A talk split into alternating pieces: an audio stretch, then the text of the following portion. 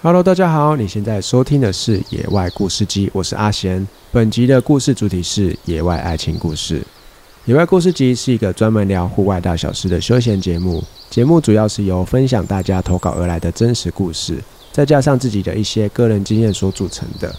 希望可以透过这些故事啊，让在听这个节目的你们能够有所启发，并且得到一些收获。你有故事想要分享给大家吗？欢迎在 IG 上面搜寻后山里的工作室。把你的故事写下来，并且投稿给我们，就有机会在 Podcast 上面听到你的故事喽。今天这个主题是一个新的单元，叫做野外爱情故事。本集故事的投稿人是 Momoko，内容在讲述她因为接触了登山，所以认识到现在的男朋友。那今天的故事是有蛮多小故事组合起来的，也就像是在谈恋爱的过程一样。从认识到交往啊，都是有很多小小的碎片，像在拼拼图一样，将原本两个不相干的人一片一片拼凑起来的。那我们就进入故事来拼这一块爱情拼图吧。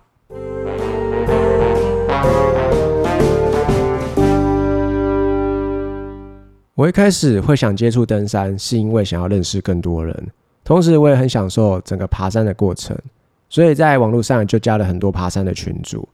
刚好就加到了今天男主角的群主，他是这个登山群的创始人。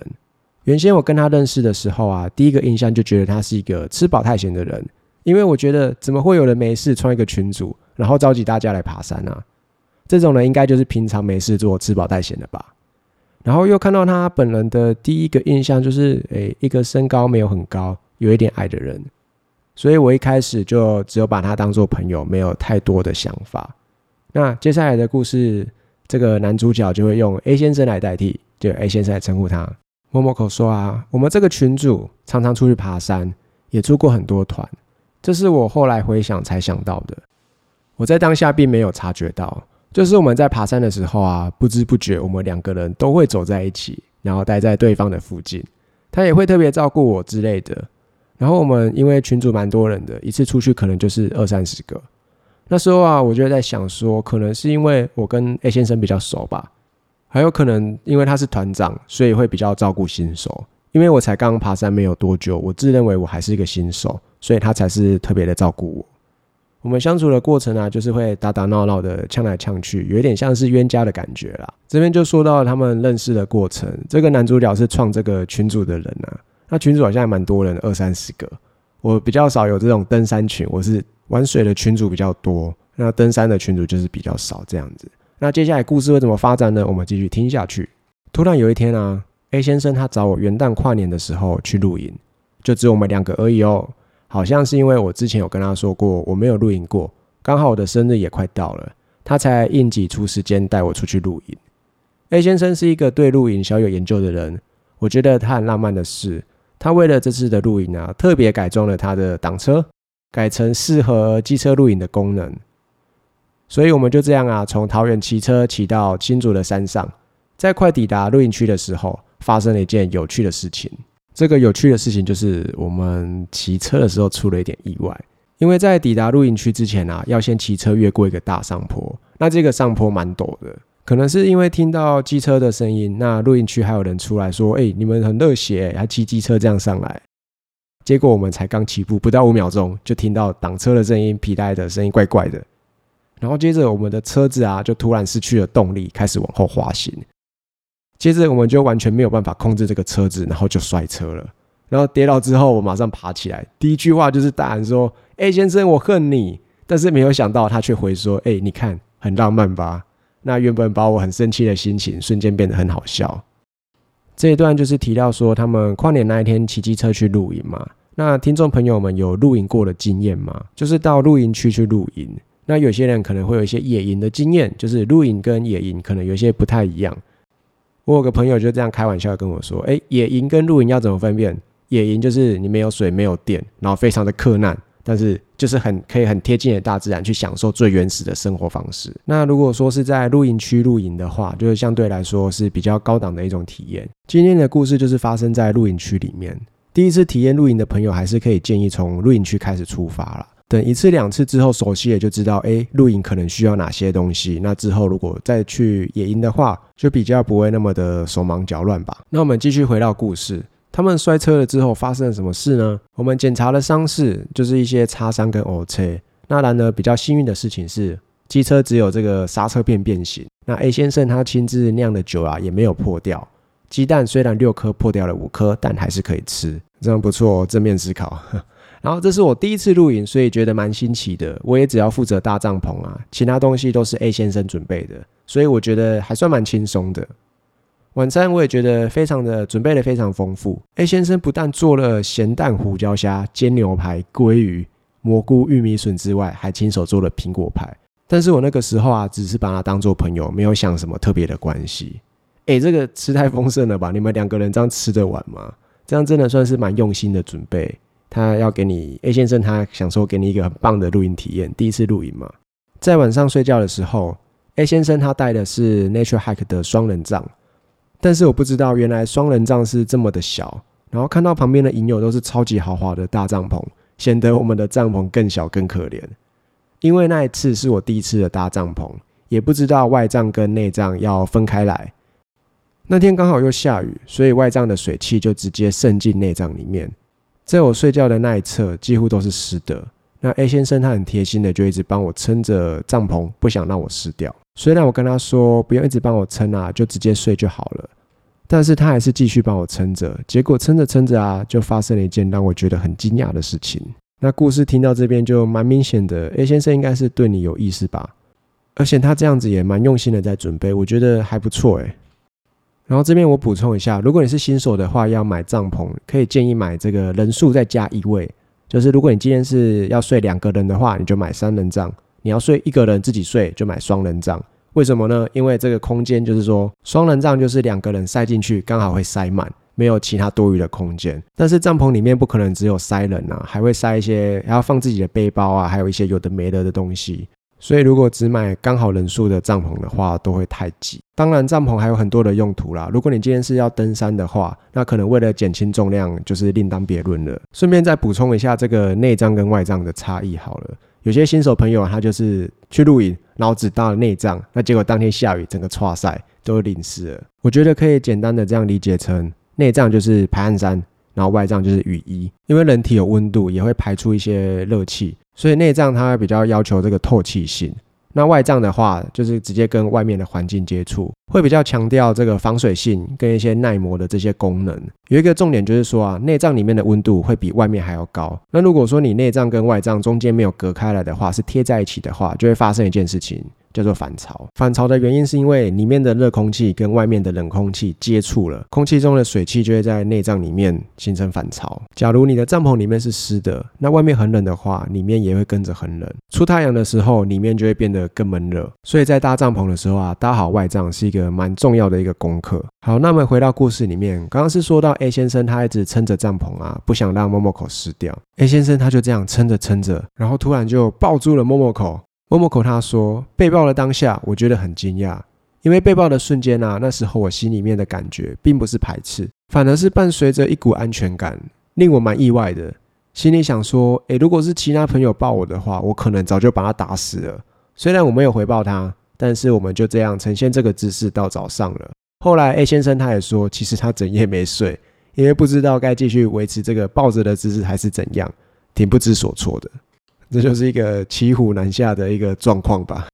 第一次露营的经验啊，我觉得还蛮好玩的。想说还有一天假日，看要不要在露营区再住一个晚上。但是 A 先生就说啊，这个车子要继续骑上骑下的，可能会有点危险，不然我们就下山去新竹玩好了，然后在新竹再住一个晚上。于是我们晚上啊就找了一间饭店入住。那天晚上我们有喝酒，我发现他好像是想要灌我酒。但可惜我的酒量真的太好了，他反而自己先醉倒了。我睡觉的时候就背着他，但是睡到一半的时候我又被抱了。我那时候觉得我自己并没有喜欢他。隔天醒来的时候就有一点尴尬。醒来之后啊，我就逼问他说：“A 先生，你为什么要抱我？是因为喜欢我吗？”他一开始还否认，但是被我逼问到最后，他承认了对我有好感。在他表态之后啊，他就很认真的开始追求我。但是我却觉得，原本打打闹闹的朋友突然转换了状态，让我很不习惯，也很混乱。因为我以前的交往模式，就是我一开始认识这个人的时候，就会知道说我对他有没有好感，会不会继续发展。但这次的状况就不太一样了，他的年纪比我还要大，身高也比我矮，这两个条件都是我心里过不去的坎。第一眼看他就觉得说我们只会是朋友而已。有一天我很认真的跟 A 先生说：“你不要再继续追我了。”A 先生虽然觉得放弃了很可惜，但是也是尊重我的想法，我们还是可以继续当朋友，但是就需要点时间让他来调试心情。后来的日子，他就有两个礼拜都对我很冷淡，而我也觉得蛮失落的，因为少了一个这么聊得来的朋友，所以我当时啊就买了一支酒想要送给他。当做是感谢这段时间对我的照顾吧，所以我就密他说：“A 先生，我有这一份礼物想要送给你。”但是他却回我说：“我并没有想要你的东西，我只想要你。”虽然他只是讲干话，但是我看到那句话的时候，反而觉得蛮难过的。但是也正好是因为这句话，我们就聊了更多，也跟他解释了我的顾虑。当然，我没有老实说，我觉得你太老跟太矮了。我发现了一件事情，故事讲到这边已经出现了三次“太矮”这个这个词，看起来默默口是比较喜欢身高突出一点的男生。这边我要为一些比较娇小的、身高没有那么高的男生发声一下。我很多朋友的身高都不高，但是他们一个重点就是很温柔跟很体贴，真的是超级贴心的。我有一个大学认识的好朋友，他虽然身高没有很高，但是真的很温柔又体贴，人也非常好，很善良。顺便帮他征友一下，好了，没有了。总之就是不要看到一个人的外在就去否定他，可以给彼此都多一点时间去认识对方的内在。人都会变老变丑，而只有内在他是不会改变的，也是两个人能不能持续相处下去的关键。那我们继续把故事讲完。A 先生他在听到我的顾虑之后啊，他就一直鼓励我，觉得都还没有试着交往看看，就被我的顾虑给否定的话，真的太可惜了。而我也被他这份坚定的态度打动了，也开始回想起跟他相处的种种回忆，所以就答应说给他个机会吧。之前有几个回忆都蛮感动的，但那个时候我都没有把他放在眼里，所以都觉得没有什么。是我们在一起之后，群组里面的山友才说，其实 A 先生从一开始就对你很好，诶，只是你都没有注意到。现在回想起来啊，他好像真的一直特别的关心我。像是有一次爬山晚，那个时候大概凌晨两三点吧，我要骑车回家的时候，我的机车开始失控，突然失控到快要去撞墙了。然后我就很害怕，不太敢继续骑车了。所以我就在群组上面问说：“请问刚刚解散的朋友们，有没有人在我的附近可以来救我啊？”然后那时候 A 先生就马上打电话给我。说他人在三峡，过去新庄找我，大概只要十几分钟。我真的蛮感动的，虽然时间已经很晚了，但他却还是赶过来救我。还有爬山的时候啊，我下山总是会担心有高低差，都走得很慢，但是他每次也都陪着我，让我很有安全感。有一次比较深刻的回忆，就是我们去爬哈加纵走单宫，就是哈堪尼跟加里山。下山的时候我也是走得很慢，但那个时候已经下午四五点了，快要天黑了。我们的团总共有十五个人，我们分成三批走。我们那一批是最后一批，包含了 A 先生，总共有四男一女。那时候还起了大雾，走一走，我们就发现我们迷路了。在意识到迷路之前呢，我们才刚从一个踩点很难踩的大石头下切下来。这个大石头难踩到 A 先生都要自己当漏点，让大家踩他的膝盖蹬下来。而下来后才发现，很多都是动物的便便，像是受精一样。但是又有看到卫生纸垃圾，所以很不确定是不是真的迷路了。但是 A 先生那个时候依旧很冷静，也很有领导能力，要我们保持冷静，先在原地等。这边呼吁一下，不要再乱丢卫生纸在山上了。不要说它是什么天然的，它会分解啊之类的。你带什么东西上山，就是把这些东西都带下山，不要留东西在山上。接着 A 先生他就自己先去探路，后来发现真的走错路了，我的心里真的非常的紧张。因为那个时候发生了很多山难，而且我们身上只有头灯，没有帐篷，也只有我有带求生毯。我就在想说怎么办？难道我们要找搜救队了吗？但是 A 还是非常保持冷静的判断了正确的方位，试着再走回原路。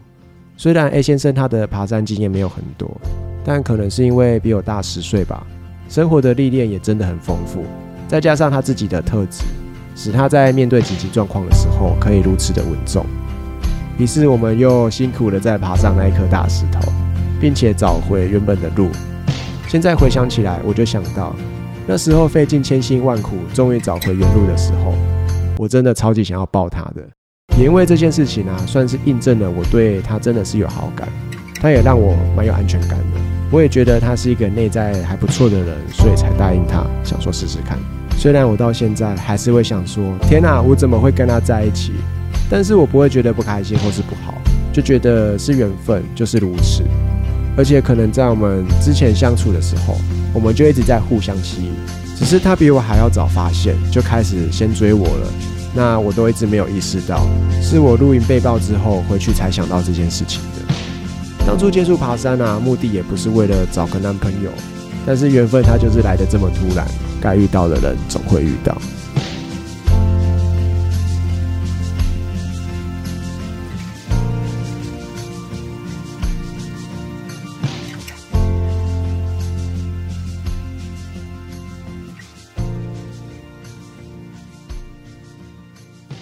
某某口的故事到这边就结束了。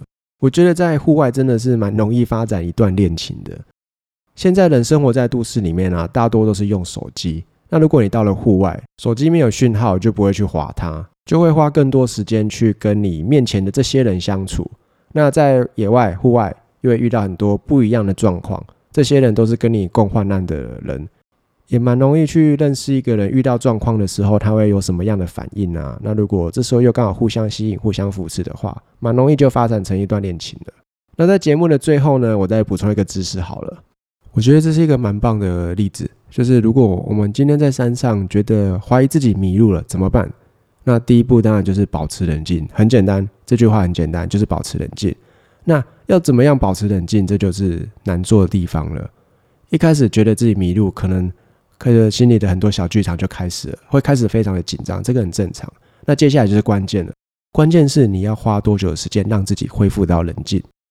那像这个某某口，他说他的他第一件的事情就是想说，哎，怎么办？最近发生过很多山难，那开始清点自己的物资。我们现在只有头灯，没有帐篷，怎么办？就是没有帐篷，可能会面临失温，逼不得已要在山上过夜，面临失温。那只有我有求生毯。我们有五个人，五个人一张求生毯，这样够用吗？就开始思考说，现在的物资能不能撑过这个难关？那什么叫难关？什么是最危急的状况？有一个叫做三三三的原则：失温三个小时，没有水喝三天，没有食物三周。这三件事情都会让你丧命。那大家有没有注意到，你没有食物吃三个礼拜、三周才有生命危险，没水喝是三天。那至于失温呢？你只要三个小时，你就立即就立即的生命危险。所以呢，第一件事情，当你迷路、当你落难的时候，第一件事情，请你保持好自己的体温，好，这是最重要的。我会再去整理一些在山上迷路我们该怎么办的这些资讯，放在 IG 上。之后的故事如果有补充更多的资讯，就是跟单集有关的资讯，都会放在 IG 上面。那听众朋友有兴趣的话，就可以去看一下。如果觉得这个资讯很有用的话，那你也可以帮我们分享出去，让更多人知道。希望这一次的故事大家会喜欢，谢谢你们的收听。如果你喜欢本集内容的话，可以帮野外故事集按个五星评分，或是把这一集分享出去。当然，最希望的是你们也可以分享你们自己的故事，投稿给我们，就有机会让更多人听见哦。目前野外故事集还在强力的征稿当中。如果你觉得你身边的朋友他有很多的野外故事的话，赶快叫他投稿。投稿的方式在后山里人工作室的 IG 上面可以找到。好，那就这样，再次谢谢大家的收听，这里是野外故事集，我们下次见。